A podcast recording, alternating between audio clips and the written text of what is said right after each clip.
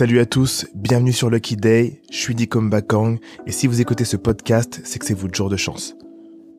Lucky Day, c'est un podcast sur les entrepreneurs les plus créatifs aux parcours les plus divers et qui ont des vraies histoires à raconter. Le but de ce programme, c'est non seulement de vous inspirer avec les histoires de succès, de doutes, d'échecs et de coups de chance de ceux qui vous ressemblent, mais aussi de vous donner les outils pour que vous puissiez avancer dans vos projets. Merci à nos différents partenaires qui rendent ce podcast possible. JVC pour les casques audio, Canon pour les caméras, WeWork pour l'espace de coworking dans lequel on tourne cet épisode. Merci beaucoup. Bonne écoute. Aujourd'hui, c'est votre jour de chance. On discute avec Oussama Amar, cofondateur de The Family. Pour ceux qui ne connaissent pas The Family, c'est une sorte d'incubateur qui aide et finance les startups pour les rendre scalables. Une startup scalable, c'est une startup qui peut grossir et produire plus en faisant plus d'économies d'échelle. Dans cet épisode, on parlera de son mindset d'entrepreneur, de comment il a commencé, son état d'esprit out of the box, ses influences, du potentiel énorme des entrepreneurs de la génération Z, de sa Dream Team en mode Avengers, son goût pour la transmission de savoir, de l'ADN et de la stratégie de The Family, et pour finir, il nous dira s'il pense que les marques doivent prendre position face aux injustices sociales. On espère que vous allez kiffer. Très bonne écoute. Salut à tous, bienvenue dans un nouvel épisode de Lucky Day. Aujourd'hui, je suis avec Bakang et Sylvain qui est à la caméra et on est avec Oussama Amar.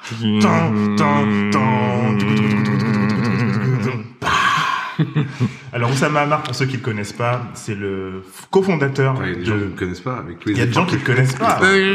Franchement, euh, il y a des gens qui te connaissent pas et euh, je pense que comme c'est pour un, un, un public assez large, euh, tout le monde se doit de te connaître. Donc, euh, Oussama Hamar, fondateur de The Family.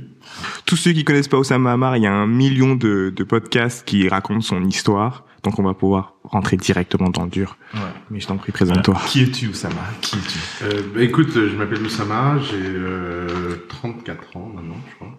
hmm. ah, mais, ah, mais on nous a menti, on nous a dit que t'avais 28 ans. C'est vrai. Qui c'est qui vous a dit que j'avais 28 ans J'ai vu, non, je crois qu'il a 28. Il y, a, il y a des bruits de couloir. Et franchement, il y a des bruits de couloir qui disent Non, mais Oussama, il a 28 ans, machin.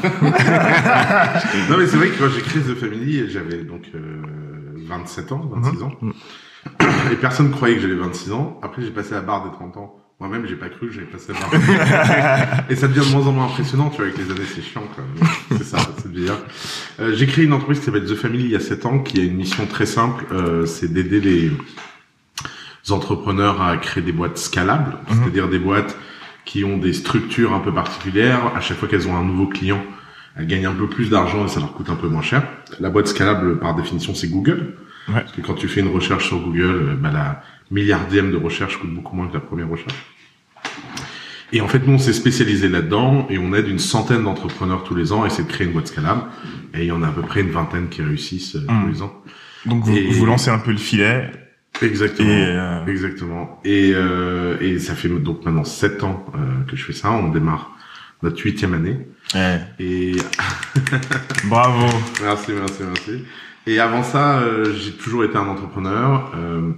Euh, je pense que j'aime bien faire The Family parce que en tant qu'entrepreneur, j'ai tellement fait de conneries que j'ai un bon instinct quand les entrepreneurs font n'importe quoi. Ouais.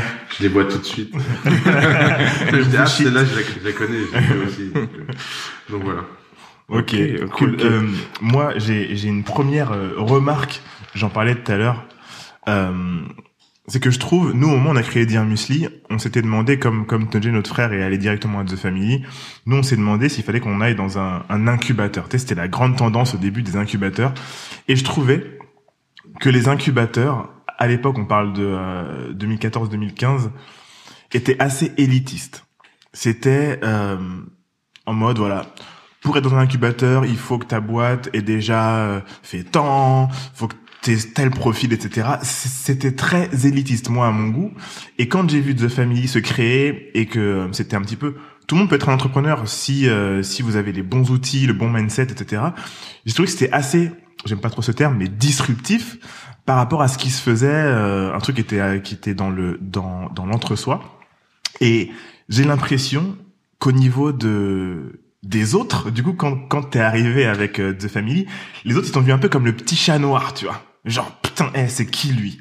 C'est qui lui, il sort d'où, pourquoi il crée ça, quelle crédibilité il a, etc. Tu te sentis comment quand t'as quand t'as senti un peu ce ce ce feu?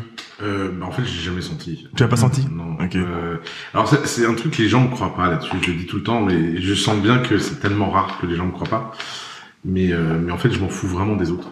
Ok. Et à un point euh, tel que en fait, on me parle tout le temps. On me dit oui, il y a machin, il y a truc, et ben. Euh, moi, quand j'ai créé The Family, je me suis dit ok, notre notre vrai concurrent, il s'appelle Y Combinator. Hmm, on parle des vraies choses. Attention, on parle des vraies choses. Attends, pour les gens qui connaissent pas Y Combinator quand même, est-ce que tu peux leur dire Bah, c'est The Family avec 30 milliards sur un compte. Voilà.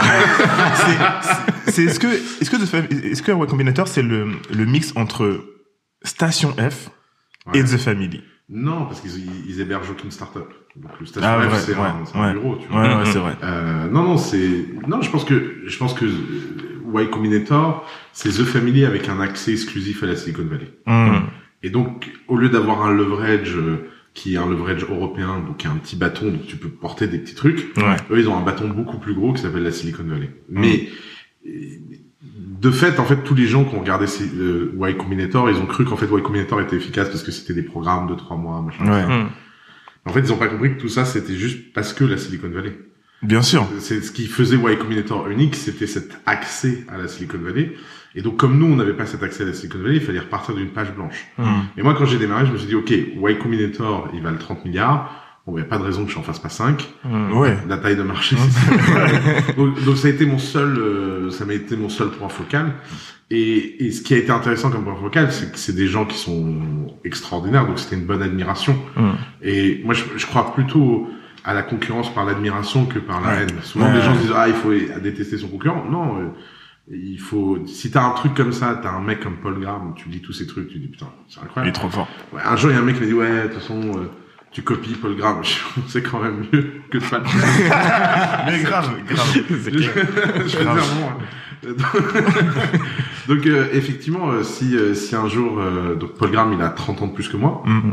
Si dans 30 ans, euh, je suis euh, un dixième de Paul Graham, bah, ce sera déjà un achievement. C'est lourd. Ce sera lourd. Ouais, ouais. Donc c'est pas grave. Donc j'ai- donc après quand tu quand t'as ça et après tu dis euh, oui il y a euh, 50 partners euh, Paris région euh, lab euh, Ouais. euh, school lab je sais pas quoi. Pff, tu dis ouais super.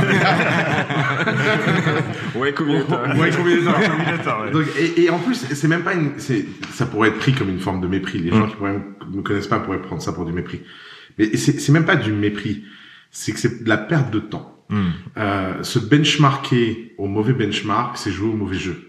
Parce que si, si nous on se benchmark en Bam, France, bam, bam, bam. Attendons, hein, la ben- Attends, se benchmarker au mauvais benchmark, c'est jouer au, Au mauvais, mauvais jeu. jeu. Exactement, parce que tu d'un seul coup, tu gagnes forcément. Tu dis, bah, c'est moi qui définis les règles, c'est eux, eux, eux, les concurrents. Ah bah tiens, je suis numéro un. Waouh, j'ai gagné. Mais t'as Ouais. gagné quoi. T'es toujours au T'es même en point, France, en ouais. France, euh, etc. Et, et donc, en fait, euh, nous, on a toujours dit, il n'y a pas de raison qu'on crée pas des boîtes aussi impressionnantes que Combinator. Hmm. On l'a jamais fait pour l'instant. On n'a pas de Airbnb, on n'a pas de Hmm. Uber, on n'a pas de Stripe, on n'a pas de. Mais vous avez quand même des belles boîtes. C'est cool pour une première génération. Franchement, Ouais. je trouve qu'on a fait très fort. Mhm. Euh, moi, j'avais dit, on, on, on va essayer de faire une boîte qui vaut un milliard en 10 ans. Euh, je crois qu'on en est à la quatrième.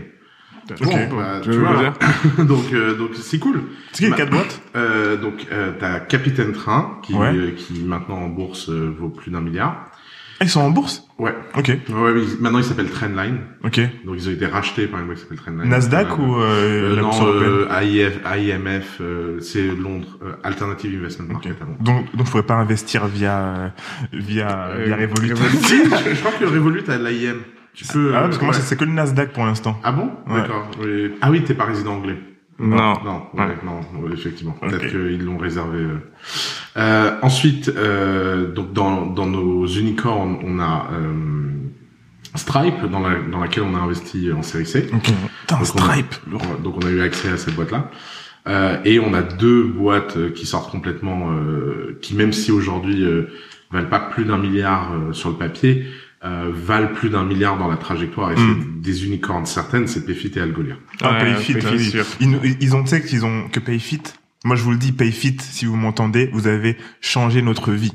Voilà, maintenant la question c'est comment on passe de ça à une boîte qui vaut 10 milliards.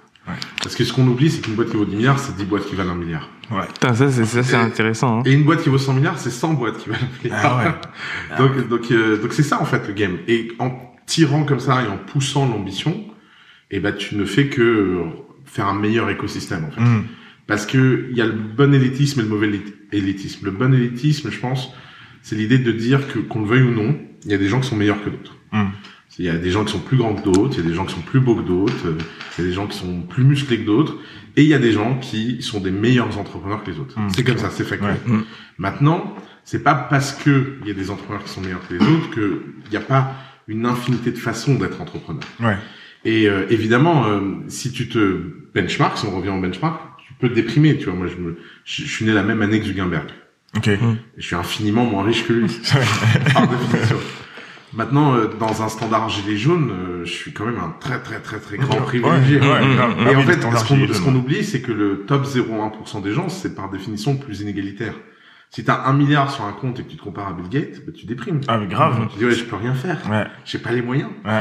c'est ce que disait, ce que disait Mark Cuban. Il disait, moi, je suis milliardaire, mais je suis rien par rapport aux autres. Je suis tout en bas de l'échelle des milliardaires. Exactement. Et donc en fait, ce- cette, cette volonté de plus, simplement pour plus, elle te rend très malheureux. Mm. Et ça, c'est le mauvais élitisme. C'est un élitisme à la française qui fait croire aux gens qu'ils ont été sélectionnés et que parce qu'ils ont été sélectionnés, ils ont une sorte d'onction euh, Ouais. Suprême. Ensuite, tu as le bon élitisme qui est de dire, t'essayes toujours de faire mieux, t'essayes toujours de t'améliorer, t'essayes toujours de monter. Et ce qui est intéressant, c'est pas ta destination, c'est le chemin que tu as parcouru. Mm. Et si ce chemin il a été enthousiasmant parce que justement tu as essayé de monter, bon bah après où que tu finisses euh, dans le truc, euh, tu prends Ouais. ta tu- chance et tu prends ton ton, ton ton ton niveau de kiff. Maintenant, ce qui est fou euh, euh, dans l'élitisme à la française, c'est que on raconte à des gens qui ont fait des écoles ou qui ont été sélectionnés dans des incubateurs d'avant, bravo, vous avez réussi. T'as rien réussi. C'est un peu comme si tu joues à, je sais pas, euh, un jeu vidéo, t'as passé le niveau 1 et tu dis ça y est. Ça y est, j'ai Non. gagné, je suis Alors c'est, le- début, vraiment. Alors c'est le début quoi. Grave. Et il reste 99 niveaux et 99 boss quoi. Moi, j'aimerais Ah, rebondir ouais. sur, sur deux choses. J'aimerais rebondir sur euh, ce que tu as dit avec les investissements Revolut et j'aimerais rebondir sur tout ce que tu viens de dire au niveau des, euh, des fondateurs. Euh, j'aimerais savoir ce que tu penses de, des investissements dans les fondateurs de la génération Gen Z. Euh, Donc c'est c'est quoi? C'est les.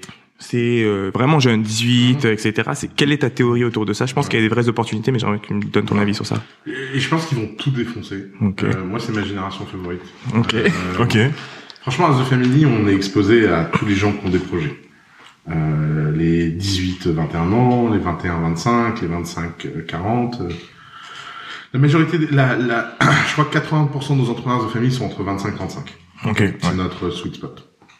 Maintenant, moi, je vois venir là les mecs qui ont 18, 21 et ils ont un truc très spécial. Ils ont un truc très spécial, c'est que moi, j'appartiens à la génération de transition. Je suis né en 86. C'est une génération. Vous avez le même age, hein, tous Ouais, les deux. c'est une génération étrange parce que c'est une génération où on nous a fait croire qu'il y avait un modèle de réussite qui était le modèle de réussite de nos parents. Mm. Euh, mais sauf qu'il avait disparu entre le moment où on a commencé l'école et le moment où on a fini. Et c'est la génération qui, si elle a joué au jeu des parents, c'était la génération frustrée. Parce que par exemple, tu rentrais en consulting en disant ah avant en consulting les notes de frais c'était limité. Ouais, Après grave. tu passes euh, principal, on dit ah avant les principaux ils voyageaient en classe. Ouais, Après tu ouais. passes au. En plus, c'est vrai, hein, c'est que ça. ça que ça. Trop ça. Et, et donc, t'es à la porte. Et sauf que comme t'es à la porte et que t'y as cru, t'as pas vraiment fait l'effort de, de vivre différemment. Alors moi, j'ai eu la chance d'être un d'être un marginal, donc j'ai eu un autre mode de vie. Mhm. Euh, et donc j'ai sans doute vécu un peu comme la génération Z en avance. Mais c'est rare dans cette génération. Mhm. Ensuite, la génération Z, elle a vu tout ça disparaître. Elle a une conscience euh, assez sympathique. C'est quand même des gens bien en moyenne. Je veux dire, euh, les films, YouTube, le libéralisme. Il y a de la bienveillance. A, a fait un super boulot sur cette génération. Mm. En moyenne, il y a toujours des cons, mais.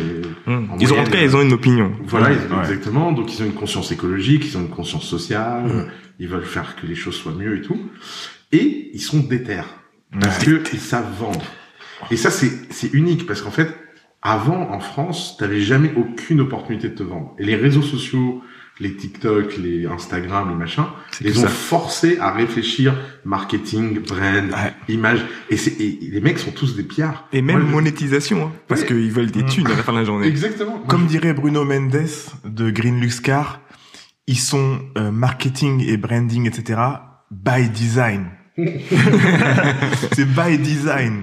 Et moi, j'a- j'adore cette, non, cette génération, je pense que... Est-ce que t'as vu des trucs déjà intéressants, euh, genre des, ouais, des boîtes nous, euh, on en a plein. Euh, Mensa, qui est l'entrepreneur à 18 ans, euh, qui fait du crédit pour les freelances. Ok. Ok. Euh, Ah, je crois avoir vu ça. Ouais, euh, Ali il s'appelle. Euh, il doit, maintenant, il doit avoir 19 ans. Mm. Euh, on a Maxime Coutet, qui a rejoint The Family quand il avait 14 ans, qui a fait un casque de réalité virtuelle. Euh, il, est, il a dû bouger un peu à l'étranger ou pas? Il est, il est resté tout le temps en France? il, il dort dans le champ de Ah ok, c'est pas lui, c'est pas lui. Mais il y, a un- il y a un jeune de chez vous, euh, je pense qu'il est dans tout ce qui est action ou dans les stocks, Ouais. et euh, il nous a envoyé un petit message il y a pas longtemps, faut qu'on qu'on parle. Euh, Louison, tu parles Oui, je pense que c'est ça. Louison Drummond, Ouais, ouais, ouais, ouais, c'est ça. extraordinaire aussi. Euh, Putain. Déter euh, d'enfer. J'aime ça. Euh, donc ouais, non, ils sont, ils sont, ils sont enthousiasmants. D'ailleurs, je l'ai dit récemment dans un live, ça a fait, j'avais jamais vu un pétage de câble comme ça en live. Hmm. Donc je vais le redire dans un podcast comme ça. Vas-y, vas-y. ça sera. Euh, la génération là des 40-60 ans, imbitable. Ils viennent à The Family, ils sont hyper arrogants, ils veulent rien apprendre, ils savent rien faire, ils pensent que l'argent résout tous les problèmes. Hmm. Ils ont aucun sens du craft, de qu'est-ce qu'il faut Hmm. faire avec la main. Ils veulent pas se remettre en cause. Et dès que tu leur dis, mais attends, t'as qu'à faire, oui, c'est plus de mon âge. Mais c'est quoi de ton âge? Ah ouais, ouais. Mec, t'es en concurrence. Le mec qui a 18 ans, il fait une boîte qui va t'exploser la tronche. tu crois que sous prétexte que t'as grandi... Et en plus, moi, c'est, chez moi, ça réveille un truc qui est profondément ancré, familial. Moi, j'ai grandi dans une famille libanaise. Et les Libanais, ils ont un problème avec la, le respect de l'aîné. Ouais, ah ouais. Et ça, le respect de l'aîné, moi, ça me rendait ouf. Et, et moi, je l'ai jamais accepté avec ma mère. Si ma mère elle faisait preuve avec moi du moindre argument d'autorité, je suis ta mère et tout, c'était vas-y, cours toujours, hein, tu m'intéresses. Et mes oncles, que je voyais qu'une fois par an, en vacances au Liban, pour eux, j'étais le monstre. Hmm. Parce Ah ouais. que je les écoutais jamais. Et quand, et donc quand ils, ils disaient un truc, si je trouvais que c'était débile, genre, vous êtes débile. Ils disaient, mais comment tu me parles? Je, je suis ton aîné. Il n'empêche, c'est con ce que tu dis. Enfin, c'est pas grave. Des fois, tu dis des trucs bien. Ouais. Pas et ils devaient avoir envie de t'étrangler. et, et- je me souviens, je me souviens d'une scène où un de mes oncles a pété un câble sur son fils. On on n'avait rien fait, j'ai plus connerie. je- on avait dû euh, rentrer à 3 heures du mat au lieu d'une heure du mat, je sais pas quoi. euh, Enfin bref. Moi, ma mère, elle me disait, oui, tu rentres à minuit. Après, je rentrais à 4 heures. J'étais pas rentré. J'ai dit, mais non, mais toi, t'as dit que je rentre à. Je je Ah ouais, le manque de respect. oh là là. Et donc, je sais pas, on est rentré, on était au Liban, à Beyrouth, je sais pas, on avait 15 ans, on rentre et tout. Et le lendemain, son père, il était, il était fou, il dit, machin, tout. Et il lui fout une claque. Et moi, jamais, euh, ma mère m'avait porté la main, tu vois. Hmm. Et alors, pour les gens qui nous écoutent, euh, en Méditerranée, au Liban et tout, euh, foutre une claque. Oui, c'est c'est normal. c'est normal. ouais, normal. Y a Afrique pas- c'est pareil, hein. c'est pareil. Et donc, euh, donc il vient vers moi et il veut me foutre une claque. J'arrête sa main. il dit devient vous, il prend la ceinture. Le truc, moi j'attrape la ceinture. Je fais deux fois sa taille. et, ouais. et- et je prends la ceinture et je l'attache au radiateur. Et je lui dis mais tu lèves pas la main sur moi. Je sais Ouais. pas ce que tu fais. T'es un ouf, toi. tu me prends pour Et ça, et alors ça, ça a été une histoire qui a traumatisé toute ma famille. Euh, et j'étais vraiment le, le psychopathe, genre le mec qui ne respecte pas les aînés. Mm. Et si tu regardes la situation du Liban, qui est un pays en faillite avec des élites corrompues, Hmm. 90% de cette faillite vient de cette connerie de sous prétexte que t'es l'aîné, t'as tous les droits. Hmm. T'es l'aîné, tu piques dans la caisse, t'es l'aîné, machin. Et c'est fou, quand tu parles avec des Libanais jeunes, tu leur dis, mais cette génération a fait n'importe quoi dans ce pays. Oui, mais c'est pas la faute, ils ont connu la guerre, ils ont... Ouais. Et alors Mm. C'est donc, t'as connu la guerre, tu, tu continues les emmerdes. Donc déjà, t'as foutu, t'as fait la guerre, t'as foutu le pays par terre, et maintenant, faudrait qu'on te remercie parce que t'as vieilli. Hmm. Mais, c'est- ouais. horrible comme idée. Je, moi, je trouve ça fin. Et cette génération-là qui vient The Family, qui a plane dans les 40-60 ans, ils sont insupportables pour ça. Alors évidemment, ils sont pas tous comme ça. D'ailleurs, tous les 40-60 ans qui sont à The Family sont des gens très différents. Mm. Hmm. Et ce qui est fou, c'est que tu le reconnais tout de suite. Tous les gens de 40-60 ans qui sont dans The Family, ils ont l'air d'avoir 18 ans dans leur tête. Et, et tu vois que ça n'a rien à voir avec l'âge. Et les mecs, ils viennent, euh, ils- tu leur dis, ouais, alors tu sais, maintenant, il y a des outils de no-code et tout. La semaine d'après, ils maîtrisent tout. Mm. Et tu dis, il y a une semaine avant, les mecs savaient pas ce qu'était Instagram. Putain, et, c'est bon ça. Et, et ça, c'est bon. Et il faut expliquer aux gens que la vraie fracture sociale, maintenant, elle est plus par l'âge, elle est plus par le statut, elle est plus par le revenu. La vraie fracture sociale, c'est que d'un côté, tu as une aristocratie de l'apprentissage, Mm. avec Ouais. des gens qui sont capables d'apprendre ce qu'ils ont besoin d'apprendre quand ils ont besoin de le faire. Et de l'autre côté, une sorte de plèbe du statut, Mm. qui ne vit que parce qu'ils ont un statut social, que la valeur de ce statut social descend tous les ans, Ouais. et ils nous rendent collectivement responsables du fait que ça baisse. Oh, eh, mais c'est tellement fort ce que tu viens de Ouais. dire. C'est tellement intéressant à tellement de niveaux. Euh, déjà, on, on- on parle souvent nous entre nous d'éducation, du futur de l'éducation, et, euh, et comme tu l'as dit, il, il va y avoir vraiment deux écoles, et c'est aussi à nous, notre génération, de savoir accepter les skills de ces personnes-là telles qu'elles sont, c'est-à-dire vraiment de se dire, ok, ce mec-là, euh, il a passé euh, trois mois de formation ici, quatre mois ici, il maîtrise le no-code, il maîtrise ça, je l'engage. Et Mhm. pourtant, il n'a pas fait HEC. Mhm. Et, et c'est à notre génération de les implémenter pour justement casser Mhm. ce truc beaucoup plus tôt, parce que à la fin de la journée, tu préféreras toujours avoir un mec, quel que soit son âge, qui a des skills, quel que soit son parcours, qu'un mec euh, qui a fait HEC quand il avait euh, 25 ans, qui a aujourd'hui 60 ans et qui reste sur ses acquis de l'époque. Et ça, c'est c'est vraiment, une, faut que ce soit une prise de conscience, mais globale et générale, tu vois. Je sais pas. Et par contre, tu dois aussi te battre contre toi-même parce que il y a certaines régions en France dans lesquelles c'est beaucoup plus difficile de passer, de transitionner de d'un corps de métier qui est très très très très très manuel à un corps de mais même avec le no tu peux quand même le faire, tu vois. Mais tu vois ce que je veux dire, c'est il y a une transition plus difficile, tu vois. Prenons, prenons cet exemple. Euh, en, en France, on a, on a eu les gilets jaunes, on a eu cette crise sociale. Des gens se sont déversés dans Paris, Ouais. et c'est des gens qu'on ne voit jamais. On sait même pas qu'ils existent. Ça faisait un peu les zombies. On est là. Ouais, grave. Et, euh, et ce qui était, ce qui était fou dans la crise des gilets jaunes, c'est que personne n'a voulu affronter les gilets jaunes de face sur le fond du problème. Mm. Le fond du problème, c'est qu'on a accepté d'être dans un pays où 70% de la population vit de transfert de richesse. T'as l'île de France productive, la province qui produit pas grand chose, Mhm. qui vit de transfert de richesse de province, et ces gens trouvent que le transfert n'est plus à la hauteur de ce qu'il devrait être. Et le problème, c'est que le fond profond du problème, c'est qu'on n'a pas investi dans l'école, on n'a pas investi dans l'éducation, on n'a pas investi dans l'agilité mentale des gens, et on se retrouve avec des gens qui sont conspirationnistes, massivement, mm, mm. qui n'ont aucun des outils pour comprendre le monde actuel, et qui se déclassent parce que tout ça les angoisse. Mais ce qu'on ne voit pas, c'est que nos élites sont pas beaucoup mieux. Par exemple, moi j'avais un jeu que j'adorais faire, c'était de faire croire aux gens que je pensais que la Terre était plate. Ok. Pourquoi? Parce que pourquoi les gens pensent que la Terre est plate? Ils pensent que la Terre est plate parce qu'ils perdent confiance. Tous, on a appris que la Terre était ronde à l'école. Mm. On faisait confiance à la maîtresse. Aucun de nous n'a appris à démontrer que la Terre est ronde. Aucun de nous n'a découvert que la Terre était ronde. Ouais, clair. On nous l'a dit. Donc, on avait confiance dans un système. Le système nous a dit la Terre est ronde. Et aujourd'hui, on a divisé socialement entre les tocards qui pensent que la Terre est plate et les mecs smart qui pensent que la Terre est ronde. Donc, j'avais un jeu. C'est dans les dîners, je disais, vous savez, euh, j'ai un peu regardé les datas. là. En fait, je pense que la Terre est plate. et les gens disaient, ah, très drôle. Et puis, comme je restais très sérieux, je disais, non, mais écoute, euh, donne-moi une preuve que la Terre est ronde. Et j'ai fait ce truc avec des hommes politiques, des investisseurs, des gens qui ont fait HEC, etc. Ouais. Il y en a pas un qui a réussi à monter une expérience simple et facile pour me démontrer que la Terre était ronde. C'était que des arguments d'autorité. Y a pas un truc avec le verre d'eau Il et y a le plein de bateau. Il y a, plein, il y a plein, énormément plein. de choses pour démontrer. Mais le truc, c'est que quand tu es à l'école petit, Hmm. si on te disait, écoutez les enfants, aujourd'hui, à votre avis, la Terre, elle est ronde ou plate? Elle est ronde, elle est plate. Ok, découvrons-le. Et que tu fais trois, quatre expériences pour le prouver, ça reste en toi, non pas comme quelque chose qu'on t'a dit, mais comme quelque chose que tu as découvert. Mm. ouais, ouais. Et on n'a pas cette approche dans Ouais, l'éducation. Résultat, tu es 25 ans plus tard, et là, t'as un mec dans mon genre qui te fout le doute, le monde entier s'écroule. J'ai Ah, vu, ouais, ouais, j'ai ouais. vu des dîners où les mecs disaient, non mais attends, c'est crois Et quand j'ai instauré ce doute, c'était c'était mon moment de victoire. Je disais mais non, t'es con, la terre elle est ronde. Et, et voilà. et moi j'ai dû faire la démarche d'apprendre à, à le démontrer. Je savais pas non plus. Hmm. Et en fait, le problème c'est que ces mecs-là ont perdu confiance. Ils ont perdu confiance dans le système. Ils ont perdu confiance dans l'école. Et donc la terre plate, c'est juste une façon de représenter ce manque de confiance. Hmm.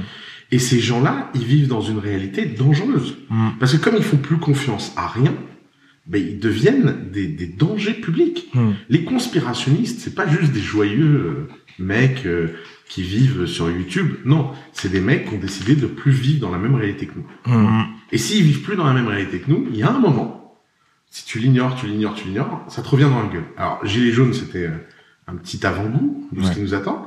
Mais tout ça représente un phénomène de fond qui est la fragmentation du monde. Et cette fragmentation fait qu'on vit de plus en plus dans des réalités différentes. Mm. Et c'est même pas on vit dans des milieux différents, c'est carrément des réalités. Mm. Genre ton champ de ce qui est possible, réel, etc. est différent. Est-ce que ça n'a pas toujours été le cas, though Les Gen Z sont un peu comme ça aussi. Ils regardent, Ouais. ils, ils- enfin, ils croient beaucoup aux, aux conspirations parce que réseaux sociaux. Et même si tu sors des conspirations, les Gen Z, ils, ils- ils- ils comprennent, je pense, justement cette idée chercher, de ouais. multi-réalité. Ouais. Et c'est comme ça même, je pense qu'ils vont créer beaucoup, beaucoup de... Ouais, de- ex- Exactement. Ça a sans doute été toujours comme ça, ça a jamais été à, à cette échelle, c'est toujours la même chose. Hmm. Effectivement, euh, je pense que si t'étais senior au Moyen-Âge et paysan, euh, t'avais un, t'avais une différence de réalité. Mais malgré tout, le paysan arrivait à peu près à se rendre compte de comment le seigneur vivait. Hmm. Hmm. Tu vois? Non, mais c'est plus le seigneur qui arrivait pas à se rendre compte de comment le paysan vivait. Ouais, je suis pas sûr. Les œillères. Je suis pas, je me, j'ai pas de l'info.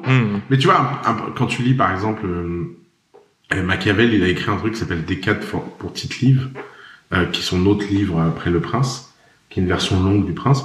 Et, et donc il vivait à la campagne quand il a écrit ça, il raconte la vie des paysans un moment dedans. Il a, il a, il- il a pas l'air d'être très empathique pour leur souffrance, mais Hmm. il a pas l'air de l'ignorer non plus. Hmm. Ouais. C'est- D'ailleurs, il- je, je pense que le besoin de réalité était moins fort, tout simplement parce que tu culpabilisais pas. Hmm. Ouais. ouais. Souvent, t'as besoin de t'inventer des histoires parce que tu culpabilises. Tu vois, Mm. moi, je me dis, les- la viande, elle pousse sur les arbres parce que j'ai trop peur de devenir végétarien. je peux pas savoir comment un bœuf il est tué. c'est horrible, c'est- un déni et tout. Et quand les gens ils sont là, ouais, je vais te montrer une vidéo d'abattoir et tout. Regarde, regarde cette Mais vidéo. quoi. jamais de la vie, je vais la regarder cette vidéo. Moi, les- le bœuf que je mange, il pousse sur les arbres. C'est un bœuf très spécial qui vient de Wagyu au Japon.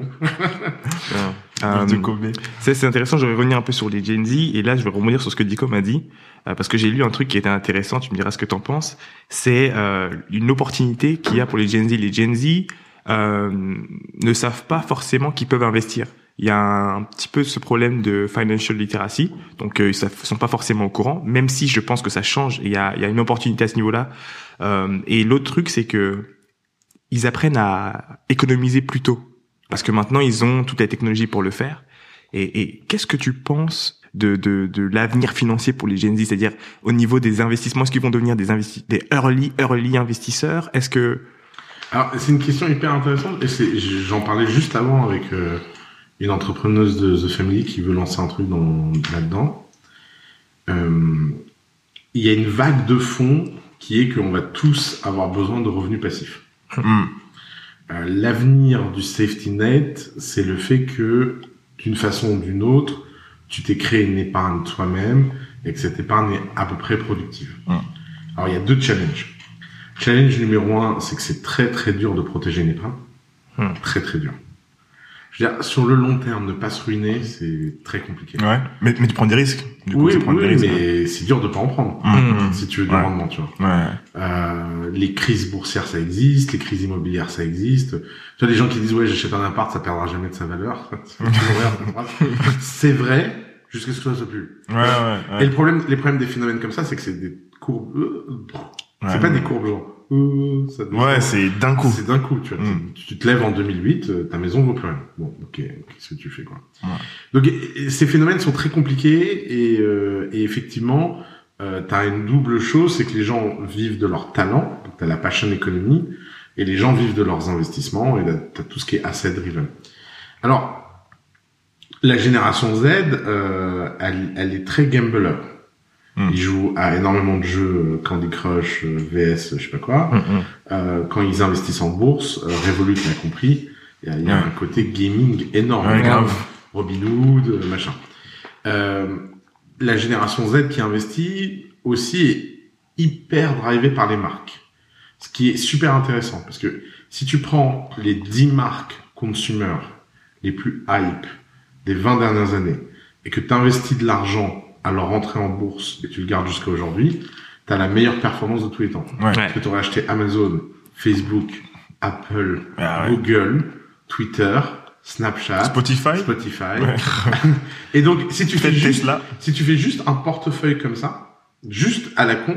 Par exemple, moi, j'ai un, j'ai un portefeuille qui s'appelle Trend, euh, que j'ai commencé il y, a, il y a des années, où tous les ans, je me dis, OK, c'est quoi mes 10 marques préférées? Hmm. Et j'achète un dixième des stocks de mes 10 marques préférées. Et tous les ans, je me pose la question, OK, c'est, est-ce qu'il y a des Attends, un marques qui dixième, c'est c'est combien un dixième? Bah, c'est-à-dire que si j'investis 100 000 euros, je mets 10 000 euros par marque. Ok. Ok.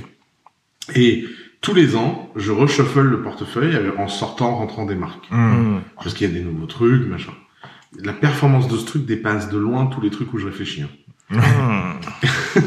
Ok. Et parce qu'en fait, on est, on, on est une génération où on comprend, euh, et surtout cette génération comprend des phénomènes. Tu vois, les, les gens, les, les gens qui regardaient Amazon en regardant le compte de résultats, ils ont jamais pu comprendre la puissance d'Amazon. Ouais, non, Pour comprendre la puissance d'Amazon, faut être un utilisateur Amazon, faut être chez toi, utiliser Prime et te dire jamais de la vie je vais arrêter.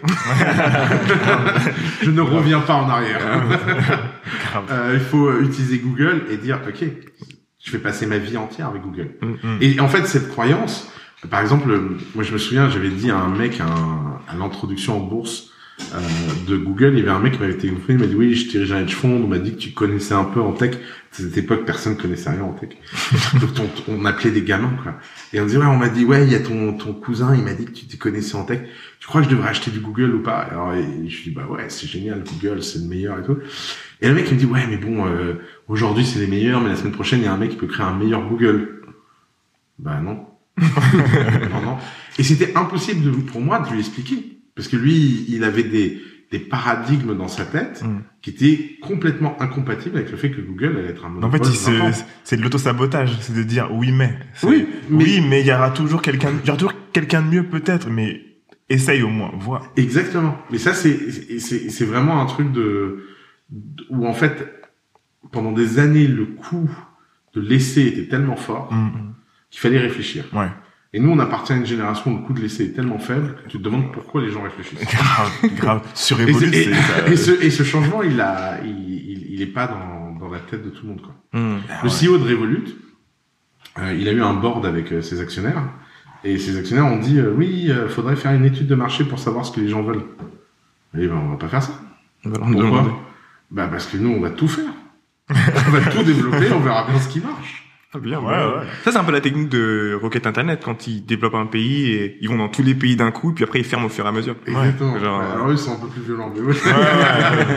Oui, c'est violent. J'ai j'ai une question par rapport à, à The Family et par rapport à ce qui a fait que The Family est sorti du lot assez rapidement, c'est euh, le fait que vous fassiez de la création de contenu. Hum. C'est toi qui as initié ça en disant parce que moi je me rappelle les coups d'état au tout début dans tous les euh, les incubateurs, euh, il n'y avait pas de vidéo. Et en fait, je me disais pourquoi les gens font pas des vidéos? Parce qu'on voit sur Y Combinator il y avait des vidéos, il y en avait partout. Mais en France, je voyais euh, coup d'état, je voyais que du contenu commençait à être créé et je me disais c'est pas possible qu'il y ait que une personne qui qui considère qu'il fallait faire de la vidéo, tu vois. Ouais. Ce qui est compliqué, c'est pas de faire de la vidéo, c'est d'assumer ce que tu dis. Ouais. Hmm. Et évidemment, euh, si tu vois la gueule de tous les gens dans toutes ces institutions, c'est pas étonnant qu'ils assument rien. Parce que pour assumer, il faut avoir un peu de courage, et pour avoir un peu de courage, il faut, euh, il faut pas avoir peur de prendre des coups, il faut pas avoir Mm. peur de la réaction, etc. Alors, le contenu chez nous, ça a jamais été une stratégie, ça a jamais été pensé comme une stratégie, euh, ça a toujours été dans la case euh, profondément kiff et culturel Hum. On est, euh, euh, que ce soit Nicolas Collin, Alice, moi et les autres gens, on a une caractéristique assez invisible et commune que les gens peuvent pas vraiment voir de l'extérieur. C'est qu'au fond, on aurait tous pu être des profs. Vrai, Alice, elle aurait pu être Mais prof. hein. c'est vrai, et même, même Ouais, Colin, Colin, grave. Ouais. Pas le même type de prof, Balthazar, Mathias. Ouais. euh, Le point commun entre tous les dirigeants de The Family, c'est qu'ils auraient pu être profs. Hum. Et quand t'es prof, il y a rien que tu kiffes plus que de faire comprendre quelque chose à quelqu'un. Ouais, grave. Si t'es, je parle pas prof comme métier, Mm. je parle prof comme cœur. Ouais. Parce qu'il y a plein de profs qui sont profs par métier, mais ils ont jamais eu le cœur d'être prof. Ouais, Ouais. Et, euh, et cette volonté de faire comprendre des choses et cette volonté d'expliquer des choses fait que tu mets une caméra et tu, tu, tu, tu, tu, tu parles, bah, c'est la façon la plus simple de le faire au plus grand nombre. Mm. D'ailleurs, pour dire à quel point c'est pas une stratégie de contenu, euh, il y a qu'à voir à quel point sont moches nos vidéos. Quoi.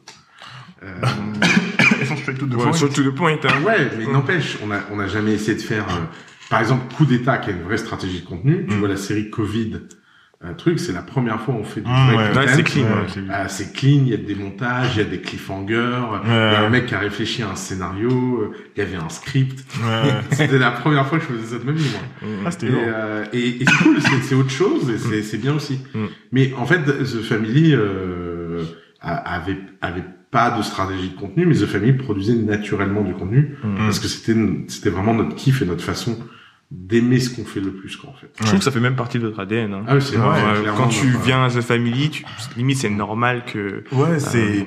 Et d'ailleurs, c'est tellement triste que les entrepreneurs français ne partagent pas plus. C'est Mais c'est, mais Ah, ça c'est très intéressant. Combien de fois on a eu cette conversation, c'est comment se fait-il qu'on se fasse plaisir à aller regarder tous les bouquins américains, qu'on s'inspire de Lean Startup, de ci, de ça, et on attend les traductions, etc., qu'on atteigne un certain niveau de connaissance, et qu'on ne veuille pas juste le, le, le retransférer derrière. Alors moi, je sais pourquoi. C'est parce que les gens veulent prendre de l'avance et ils ne veulent pas être rattrapés par les autres. C'est pas forcément une, une bonne méthode, mais mais ils sont en mode euh, parce que alors je c'est fais, marrant, ouais. Je- fais un petit parallèle parce que il y a une différence. En fait, pour moi, ceux qui parlent anglais ont un avantage considérable sur tous les autres au niveau des entrepreneurs. Ceux qui parlent anglais vont aller chercher à l'étranger plus facilement. Par exemple, nous, quand on nous parle de podcast, et nous, on leur dit, mais il y a ce podcast-là qui est trop bien, c'est en anglais et tout. Ils disent, ah ouais, mais en anglais, je sais pas. Mais ils, ils peuvent pas se rendre compte si un podcasteur français copie un podcast américain. Tu vois ce que je veux dire? Et en fait, ce podcasteur français, qui a peut-être copié un podcasteur américain, lui, en toute impunité, il va copier, copier, copier et essayer de devenir la référence. On a souvent des excuses. Moi, je dis toujours à nos entrepreneurs, ils disent oui, j'ai pas le temps de le faire. Ok. J'ai pas le temps de le faire. Et pourquoi j'ai pas le temps de le faire? Parce qu'en fait, au fond, je vois ça comme une perte de temps de partager avec les autres, alors que j'ai mon business à faire tourner. Ce que les gens voient pas, c'est que la meilleure façon de comprendre profondément quelque chose, c'est de l'expliquer. Donc ils voient pas le- l'effet compound que ça a sur eux de d'expliquer les choses. Et la deuxième chose, qui est encore plus profonde, c'est qu'au fond, l'idée euh, de faire quelque chose de pas parfait, d'oublier un truc en chemin, une critique, un truc, ça les terrorise. Et euh, moi, je l'ai vu des dizaines de fois avec des entrepreneurs qui écrivent des articles, je leur dis, allez, viens, on écrit un article et tout. Et ensuite, ça devient une horreur. Parce que le mec, il veut que l'article soit tellement parfait bah, qu'il va y passer une semaine. Ah ouais, grave. Et le résultat, bah, ça vaut pas le coup de l'investissement. Il a 1000 vues, il y a passé une semaine. euh, et il dit, mais pourquoi j'ai fait ça, en fait? Hum, hum. Alors qu'en fait, moi, quand j'écris un truc euh, en une heure et que je le publie, et que j'ai oublié la moitié des trucs, et que les gens ils me disent, ouais, mais il y a ça qui marche pas et tout, je me dis, ah, ouais, c'est génial. Parce qu'en fait, c'est un processus itératif. Ouais. Et en fait, c'est ce que je dis au mec, mais fais ton article en une heure, tout ce qui va pas, bah, de toute façon, tu le verras de l'extérieur. En plus, Mm. tu verras ce que instinctivement, en principe premier, tu vois pas. Mm. Parce que si tu le fais en une heure et que tu oublies des trucs, c'est que c'est des trucs que tu- qui sont pas suffisamment profonds en toi. Ouais. Et donc, si les gens te répondent et te disent machin et tout, bah, c'est cool. Tu, C'est un feedback. c'est un feedback et tu, tu t'améliores. Et, et c'est vrai que dans la Silicon Valley, ils ont cette culture parce qu'ils ont le statut d'écrire, parce que toute l'élite écrit là-bas. Nous, notre élite n'écrit pas. Il y a que deux mecs qui font du contenu. C'est moi et Jean de la Roche-Brochard. Hmm. Bon, bah, on tourne en rond tous Ouais. les deux. des, des fois, je me dis, non, mais franchement, des fois, je me dis, les gens, ils doivent tellement en avoir marre de nous. C'est tout le temps la même chose. Des fois, moi, je m'auto-soule. Je me dis, Mais en même temps, alors, euh, je vous passe- prenez la place qu'il faut prendre. hein. Oui, je sais, mais c'est chiant. Moi, je, je dis aux autres, venez avec nous, on, s- on s'amusera plus. quoi. Ouais. Merci d'avoir écouté la première partie de ce podcast avec Oussama Hamar. Ne quittez pas, dans la deuxième partie, on parle de l'importance du lâcher prise quand on est entrepreneur, pourquoi il faut prendre du temps pour soi et reposer son cerveau. On va parler de santé mentale chez les entrepreneurs, d'empathie, il en faut beaucoup, de la patte de The Family, et Oussama nous dira ce qu'il pense des marques qui s'engagent pour les injustices sociales. À tout de suite.